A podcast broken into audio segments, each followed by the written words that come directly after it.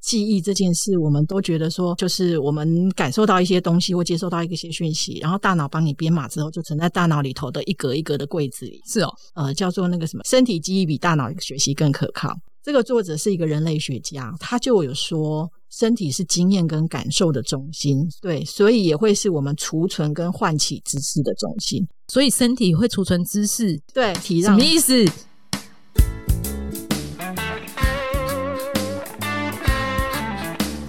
嗨，欢迎来到路边摊，我是摊主吴巧亮。你现在收听的是路边摊的第二十二集。那我们今天邀请到的过路客是 D 边，D 边你好。好，大家好，我们现在录音的时间大概是一月中下旬左右，然后二零二零年经过一整年的疫情冲击，然后到二零二一年的现在，其实还是有本土案例的增加。就是我觉得这一年对我来说生活蛮大影响，因为我以前啊，每年都是为了那一到两次的出国旅行在期待，像是生活、工作的休息这样。那你呢？你是喜欢旅行的人吗？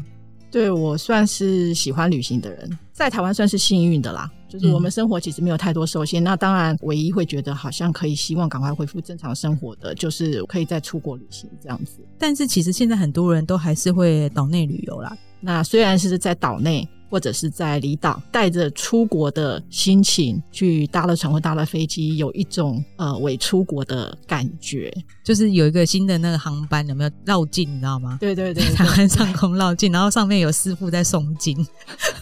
那我们在伪出国这段期间，你有新的想跟大家分享的吗？就是因为我看到这些报道，然后我就忽然想到说，因为我也常常会因为有些事情让我回想到以前旅行的记忆，就是有些事情或有些画面或有些哦脑补对是不是对对对，然后我就发现说啊，记忆对我来说其实就是一个很棒的伪出国行程啊。你脑内完成呢、对，就是而 且人家岛内完成，你脑内对完成 我。我我就是某一些感觉，他带我回想起某一次经验，那我就直接透过那个无感记忆，我就重新回到我的旅行现场。然然后我就展开了我的独家限定版的伪出国行程。 那其但是我就发现说，即使我们是一起旅行的旅伴，我们也不可能有一模一样的感受。所以对我没错我们也不会有一模一样的记忆嘛。这个东西，我常常是比方说，我看到一个什么东西，我想到啊，我曾经在哪边看过类似的东西，我才会勾起我的记忆耶。那你怎么完成这个脑内旅行？我爸爸住之前，我爸爸住院住了很长一段时间嘛。嗯那因为嗯他没有安全感，所以他不希望是看护陪他，所以都是我陪他。那有一天我真的实在很累很累，就是我等一下如果睡着的话，我就拜托我的大脑让我去一下巴黎。可以这样？对，然后 然后我哎、我没有想过这招、哎对我我我我以前没想过，然后可是因为那一时候实在你在医院里住太久了，必须让自己稳定才有办法陪着爸爸嘛，所以我那时候想，那我要去找一件我以前觉得很快乐或我觉得很开心的回忆，那我就想着想就是说，好，那我先回忆之前去哪里玩的行程好了。可以，不错。对，然后那天晚上我已经不确定到底是我自己脑补睡着了，还是是睡着以后真的梦到巴黎。可是那个画面实在太立体了，就是说我是有感觉的。我包括我脚走在那个街头，因为你知道巴黎有很多路路面是小石块铺成的，我的脚就有踩在那个石头块上面的感觉。走出那个机场，那个很冷的空气嗯进入我肺部的感觉，所以我在那梦里头，我也有感受到的那个肺的感觉。我会记得一些，但是你刚刚描述的非常细仔细，所以我觉得对你好像是感觉特别灵敏的人，是不是啊？应应该是说，在这一次经验以后，我有回头去想，跟别人的旅行的经验到底有什么不一样，所以我会做出那么栩栩如生的梦。其实那个记忆回来的都是很，当然不会是每一次都是五种感觉一起，可是可能会有三种啊、四五种啊之类的，嗯包括空间感跟距离感也都会回来。回想一下我对旅行的记忆这一块，我发现哎、真的很多感觉。我后来发现，因为我我在第二次、第三次旅行以后，我就不带相机，你都不拍照，几乎后来带手机拍照只会拍那种知识性的，比如说有些什么东西需要记录名啊，记什么，我只是把它当做我的纸笔记录一些资讯。可是会忘记，老了会忘耶。对，我以前带相机也是这样，但是经过那几次经验，我发现说说我为了怕我忘，所以我一直拍。当我很专心拍，拍到我觉得满意照片之后就结束，然后我就走。可是我走的时候，我发现我对那个地方印象只剩下那个观景窗里头那一小块。嗯嗯嗯嗯，我懂。对，然后你就想不起来，哎，周围的声音是什么？那那个时候到底是冷还是热？嗯，其他的感官其实你就会被关关。掉。对对对，所以我后来我就不带相机，是因为这个原因。我也分享一个经验，就是我后来发现，我其实出国会一直照风景的那种人，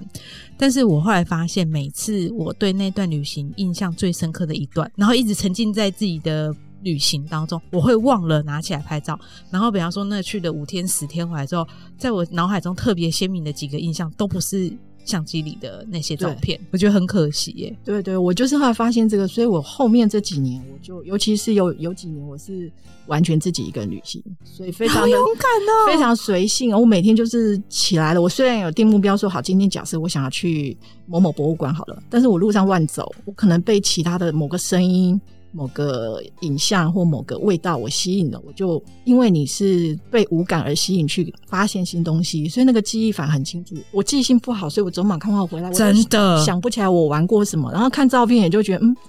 看照片觉得好无聊，啊那我当初到底是在这边为什么要去对对去这里干嘛、对对对有什么？所以后来我换成这样，我就发现就是，当然这看每个人啦，因为也有朋友听到这样，他们觉得我的旅行无聊到爆，所以他们在手都不想跟我一起去旅行这样子。哎、那你说走入搭公车是说可以让你在旅行的过程当中记忆不要被切断？对，还有就是因为你速度是慢的，所以其实你有一种你会进入那个情境，你说进入那个城市。氛围，对对对对他们的生活步调对感，对对，因为你知道那个感官之旅就有是一本本书是吗嗯对对，就是讲五感的经典老书了，很老了。然后它里头就有说啊，其实新生婴儿哦，就很像漂浮在声音啦、光线啦、触觉、味觉的这种，还有嗅觉的这种波浪里头。然后呢，育婴室里头的那些他的记忆，他未来长大可能想不起来，可是已经会融成他尝呃感觉或尝试里头的一部分。它的内容大概是这样。你说育婴室里面的那些会变成他尝试里头的一部分，对对对，就是他的，我觉得应该那个翻译写尝试，但我想他应该讲的是他的感知的一部分，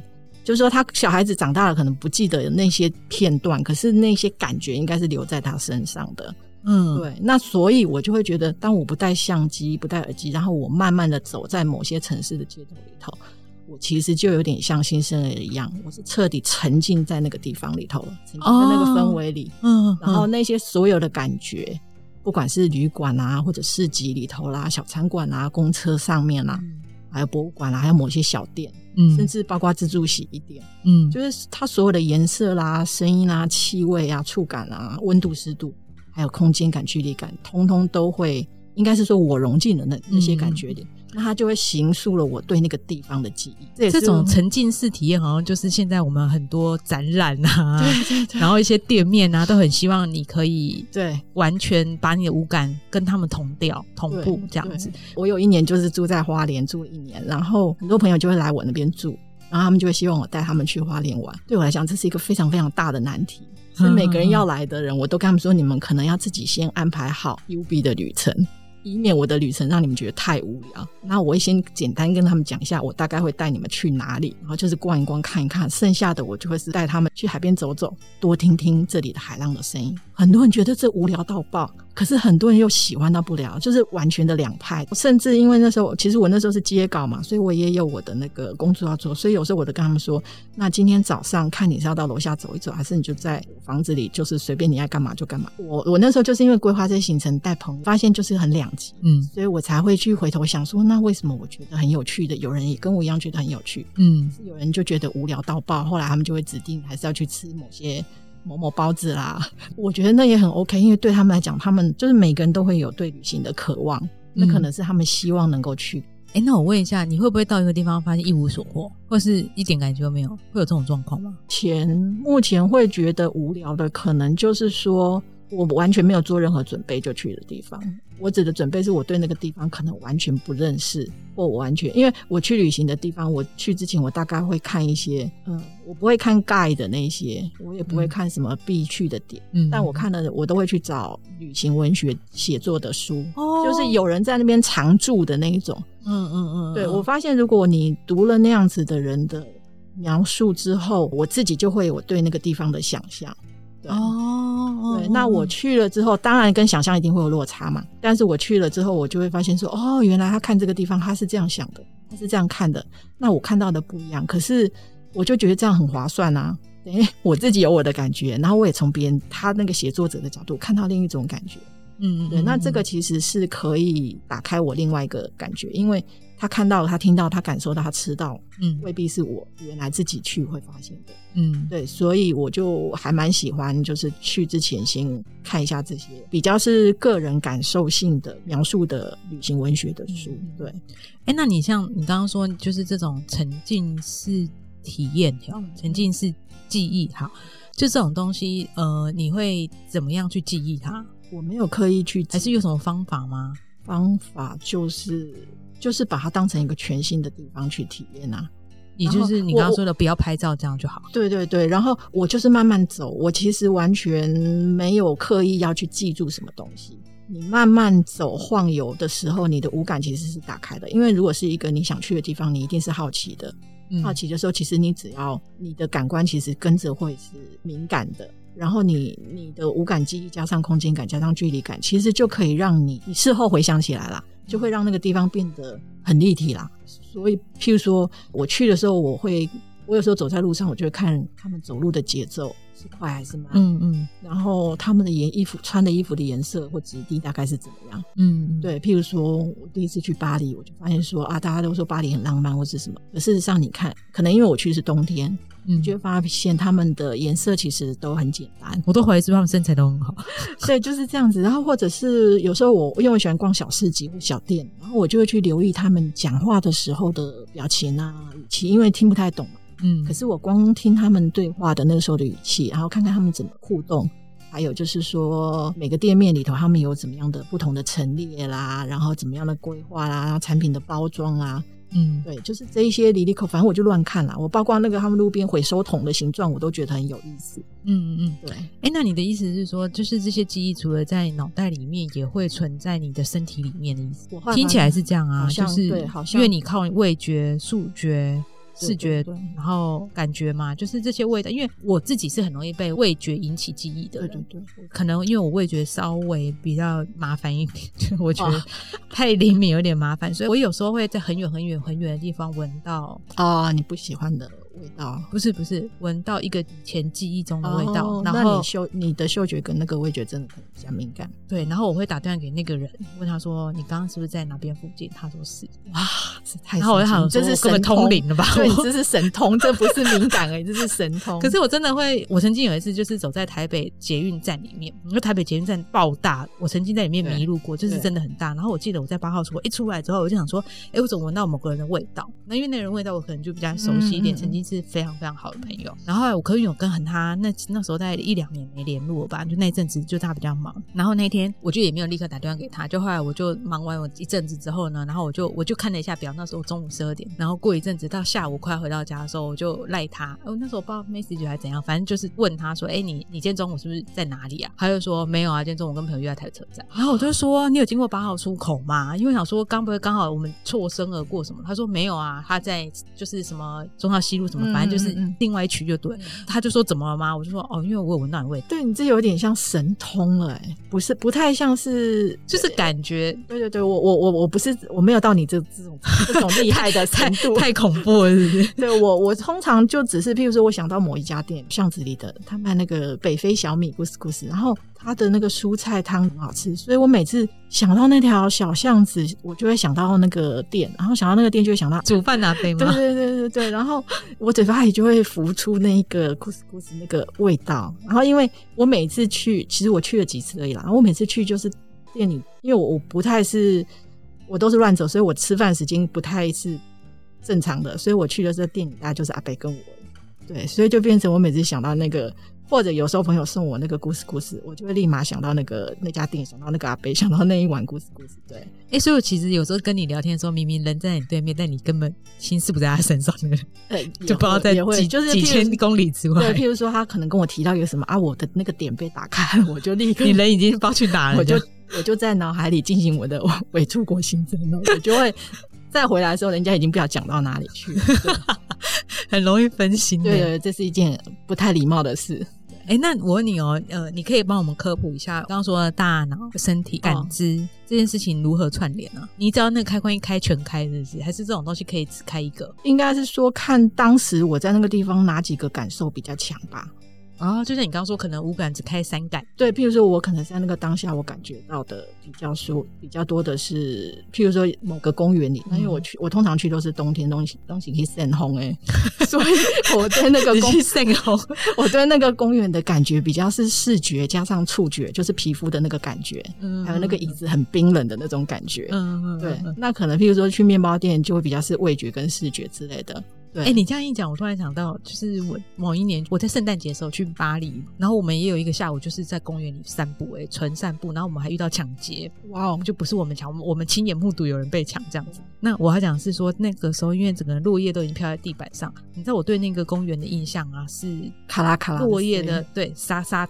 垮，就是踩下去碎对对破对对碎掉对对叶对子对的那，我不知道怎么形容，就是那个声音对对对对然后我后来就发现，很多人都会形容落叶的声音是什么沙沙刷刷，我发现不是啊，怎么没有人认真形容过那对个对把对对所很多很多落叶踩破的那个碎声音？对啊，就我我后来还有认真去想说去找这种旅游文学来看，我发现没有人形容过这些，但我就想说哦，原来这是我自己的独家记忆，你知道吗？就是对啊我在我这脑是海你 中的限定版的，对，这是我的限定版。我因为我只要一想到巴黎，我就会想到那个踩叶子的声音。对对对因为满地都是，对然后枯叶全都对都是枯枝的，然后地板很多，对我就很很喜欢那声音，因为我就觉得它会一秒让我飞满飞巴黎。对啊对啊，其实这就是记忆打开了你的那个开关，对，就是那个听觉的部分。对对啊对啊对啊，还就有是其实不止听觉，因为你脚踩下去，你脚一定也有感觉，对。对对对对那可是别人可能没有，就是可能他当那个当下大家太美了，落叶太美了，然后因为台湾四季不分明嘛，所以你对去看到那种四季分明的，大家都会急着拍照，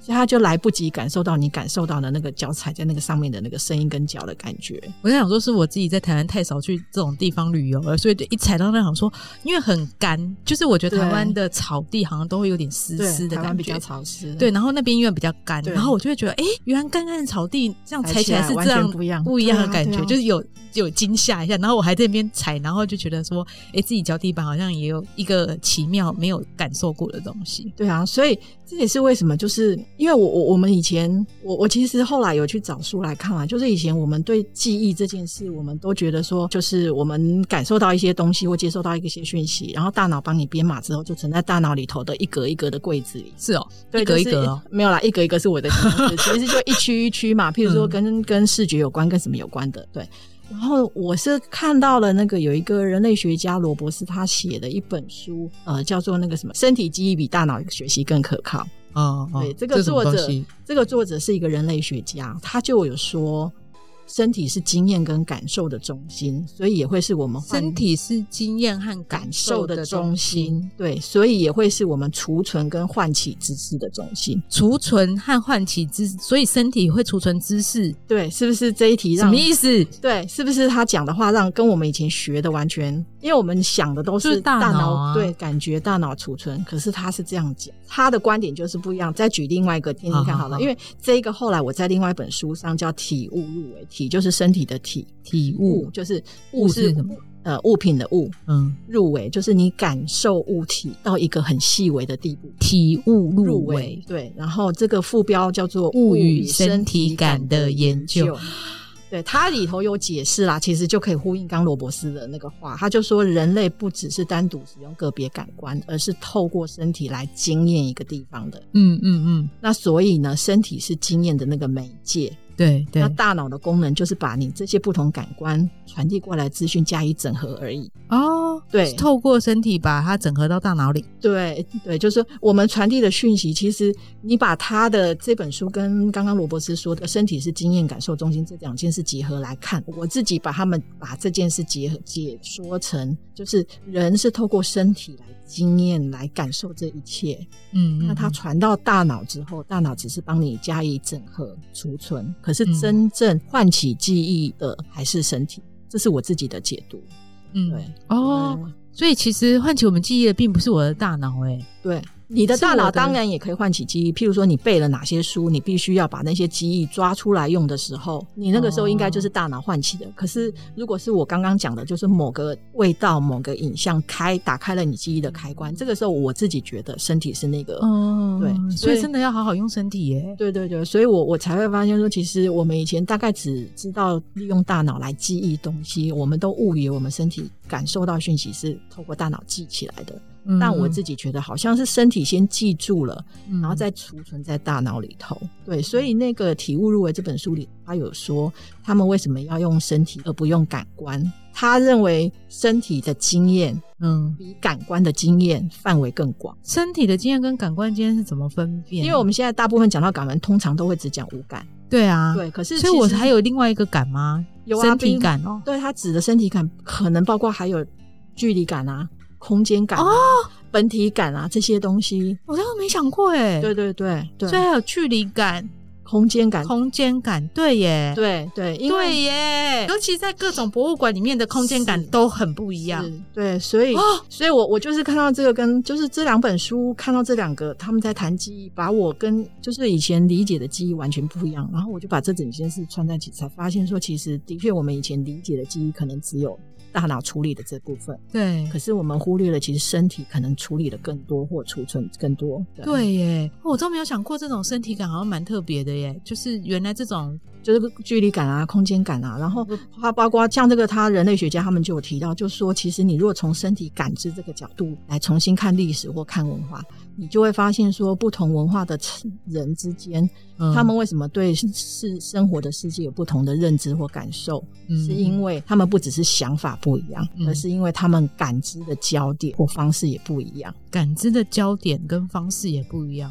罗嗯那个罗博士他讲的比较白话啦，就是说感官可以触动回忆，就是因为感知来自身体嘛。对，那我们其实看到或感觉到的世界，其实也都是先从身体嗯感觉跟看到来了解的，然后最后才经过我们的大脑吸收的知识是什么，全部整合在一起。所以他觉得，其实人认识的世界主要还是先从身体感这件事开始的。哎、你这样讲，突然发现原来认识这个世界是真的有五花八门、非常非常多种组合跟方法、对对对，对跟路径耶。对对，对你可能可以透过这个空间的感觉，当下所有我们的氛围。我自己出国的时候，我会观察一件事情，就是搭我一定会搭一段地铁或公对车，对对对就不管怎样，明明可以坐电车过去，对很多人都选择电车，对我就会想说要搭一段，可能没有办法像你这样子这么长时间待着，但是我至少会选择地方那一对啊次一定要有一段是搭他对对们的对大众交通工具，那我就很会看，我会想要看他们在车上在干嘛。对那我觉得在车上在干嘛这件事也很代表一个地方的人他们喜欢的事情或什么。呃，我们去巴黎的时候就有一段搭地铁还是什么的吧，然后我就发现，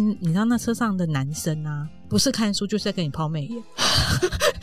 就是可能他们长得也帅，还是他们就天生的自信，嗯散发。他要不然他就是很专心的看看他的书看他的书，也没有在东配合张这西个世望界在对干嘛，对对对对对。那不然他就是就是在东看看西看看，就一副那种自信爆表的感觉，然后你也会觉得他好像散发了光芒这样子。然后我们如果去，比方说去日本，嗯或者是去日本的时候，几乎是人人都低着头，不见对我们去的时候还没有那么多人在划手机，可对是大家低着头的时候，不太会去跟别人做眼神上的对对交流。对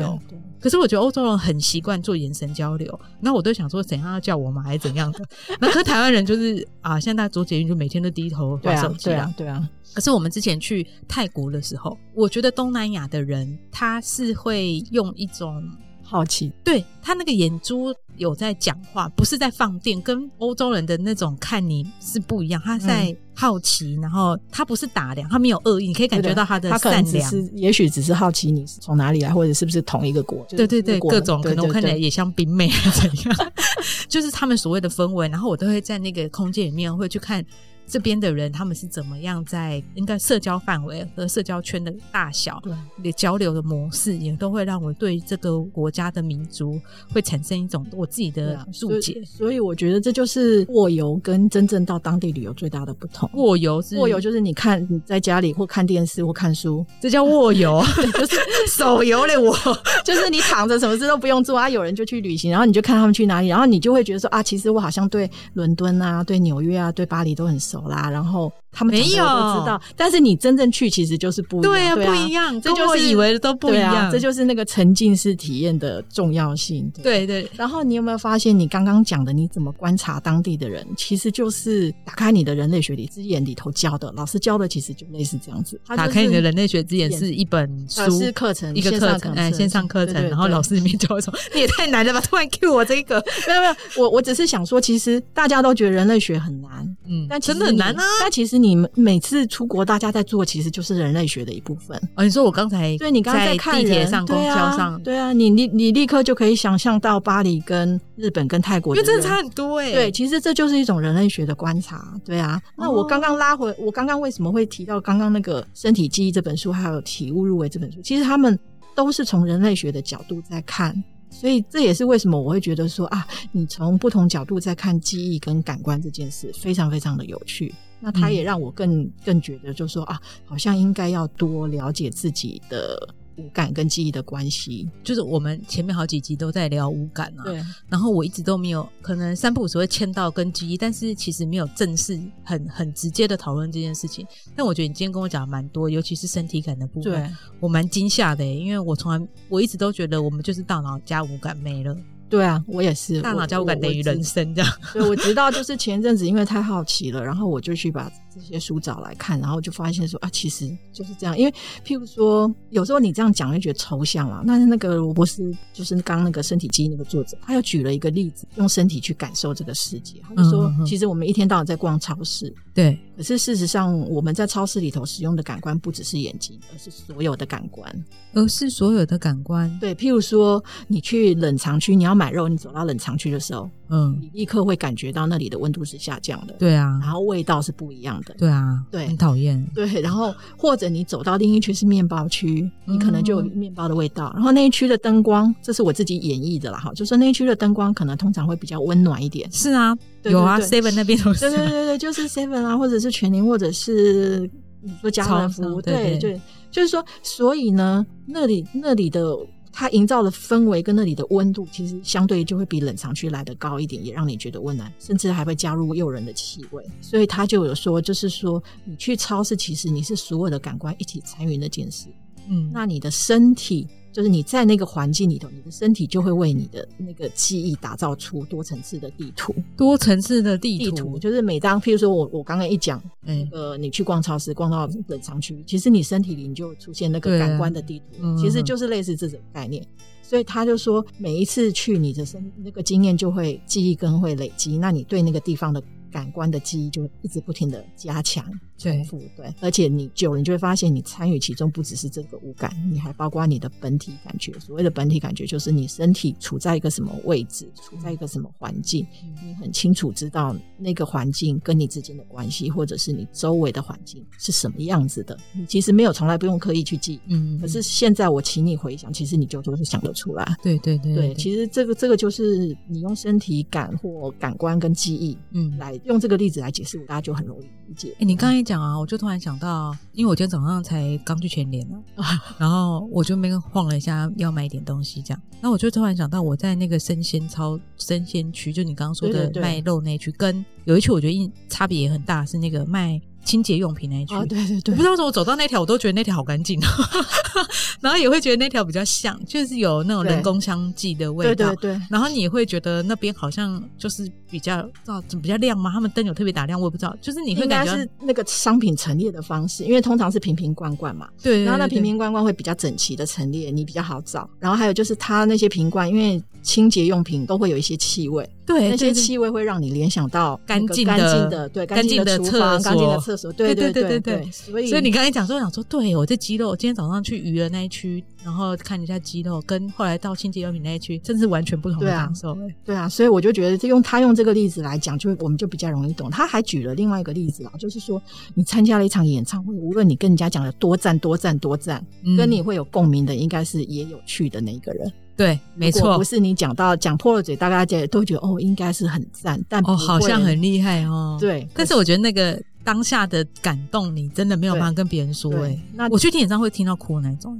对啊，对啊，对啊，对啊，然后后我就跟别人讲，别人都觉得我就天生爱哭，我想哪啊有？而且你听 CD 不见得真的会哭，不一对，完全那是完全不一样对，的，但你现场他没有，明明也没有唱的比较好，但对是对， 但是那现场那种感动，你就会突然对把你拉到某个嗯对啊状态里，因为你在家里听 CD，顶多就是听觉，对对，或者顶多你身体有一点感觉到，譬如说盯墙一点，你有一点点微微的共振。但是真正你在现场的时候，是那整个场地的设计啦、氛围啊，还有那个环境，还有周围的人他们的情绪，跟你一起酝酿你那个身体的感觉。而且我觉得演唱者他的情绪在那边是我是直接接收，所以他假设他在唱一首很悲伤的情歌的时候，我觉得很厉害的唱演唱者，他是真的可以投注他的悲伤在旋律里面。对，那一接到之后，我就哇，整个心然超后酸的，因为周围跟你的一起听的人也都有对类似的大家也都突然不感觉讲话了，然后对眼泪都开始然掉后了那。个氛围就会回应到让台上的那个演唱者他也有那种感觉，所以那个东西大家。互感是不是，对对对，我我觉得那个就是一种，呃有些人会称作共鸣或共共感啊共振、对对共感，感对嗯。但是我会觉得那那就是一种大家五感全开、身体感全开，然后连心心情都沉浸在那里头。我觉得那是一个很最很爽哎、最大版本的沉浸式体 验。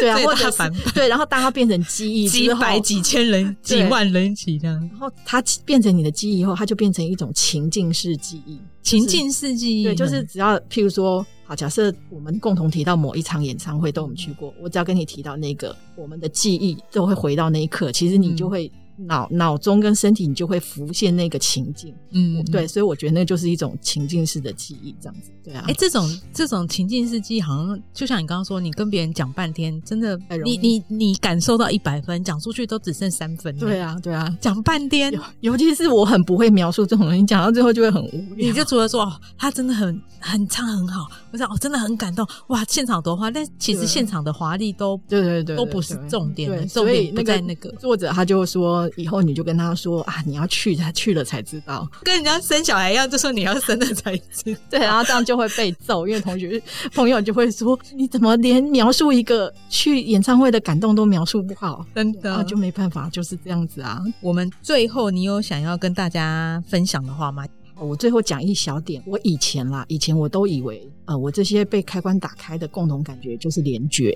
呃，联觉很多人会翻译成通感啦、联感啦、共感觉之类的。我仔细查一下才发现，他讲的比较是身体各种感官的相通。譬如说，你看到文字的时候，你会看到某个颜色。那你看到“柠檬”这两个字的时候，看到什么？我后来会想到的绿色是我学会的，而不是我直觉联想到绿色的。啊，对对，但有些人是这样啊，譬如说有些人看到颜色或听到某个音乐，他会联想到某些味道，这种天生才叫做联觉，对，那个是天生的。然后呢，真正所谓联觉或共感这件事的人其实不多，大概五十万人里头才有一个。那有学者分成两派，一种是说有联觉的这些人，他们天生就是每一区大脑储存那些五感的区域，嗯，嗯他们彼此之间的神经通路是比较连结的。我们一般人是各自区隔的，就是你吃东西，你尝到味道是味觉或嗅觉在管的，跟听觉、视觉没有太大的关系。所以联觉是一种天赋哦。对，就是有人弹弹弹音乐音音符一下啦，他就会